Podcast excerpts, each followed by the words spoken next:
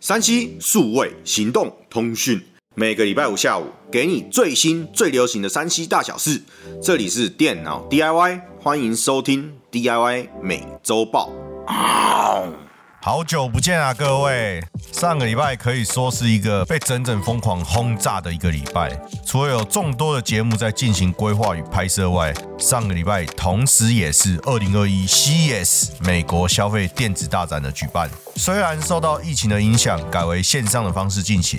但各家大厂还是纷纷推出了全新产品，就让我们一起来看看吧。首先是双雄对决的蓝色方 Intel，在这次 CES 推出了许多新产品、新技术。在第十一代高阶移动处理器上，Tiger Lake H 三五系列的发表，这可以说是全新世代的产物。怎么说呢？依据 Intel 前十代的逻辑，第十一代高阶移动处理器应该会是 i 七一一七五 H 或是 i 七一一八七五 H 之类的。但没想到这一次推出的竟然是 i 七一一三七五 H、i 七一一三七零 H 以及 i 五一一三零零 H，出乎意料的新型号，也有着意料之外的效能搭配。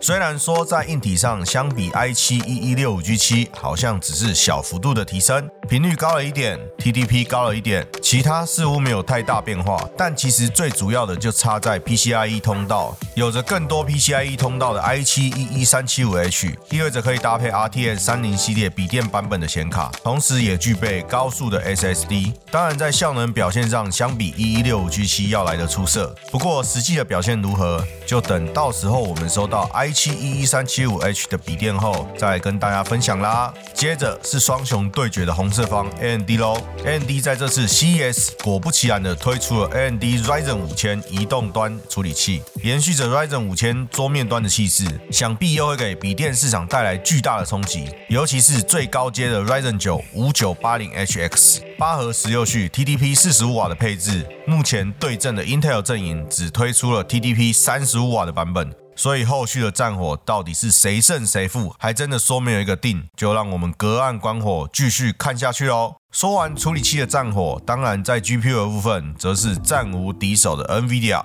在这一次 CES 则是推出了 RTX 三零系列的移动端 GPU。全面攻占了所有电竞笔电的市场，无论是 Intel 还是 AMD，都得乖乖合作。因此，在这波 CPU 与 GPU 的混战中，也许 NVIDIA 才是最大赢家也说不定哦。不过，值得一提的是，移动端的 GPU 会不会也跟桌面版一样大缺货呢？这是值得后续观察的。最后一个新闻则是留给了三星。三星在这一次 CES 最大的亮点，莫过于 Galaxy S 二一的发表。虽然早在去年年底就有一堆照片流出。所以反而期待感没有那么的大，但 S 二 E 的配置撇除了价格以外，还真是真香啊！除了搭配了最新的高通骁龙八八八以外，最大的特色莫过于其拍照的表现，尤其是 S 二 E Ultra 五 G 的配置，一亿八百万像素的广角镜头，搭配一千两百万的超广角，以及两颗一千万的远距镜头，另外还内建了一颗镭射自动对焦，拍照起来真的是非常的实用，尤其还另外支援的 S Pen，可以说是把功能堆到了最高的 S 二 E Ultra，想必又会造成另外一波抢购风潮，有兴趣的朋友可要手脚快一点哦。好啦，以上就是本周的 DIY。每周报，我们在 YouTube 以及 Podcast 同步上架哦。没办法看影片的朋友们，也可以听听 Podcast，跟我们一起聊聊每周山西的大小事哦。最后麻烦按赞、订阅、分享，感谢你们的支持。我是电脑 DIY Kevin，我们下周见，拜拜。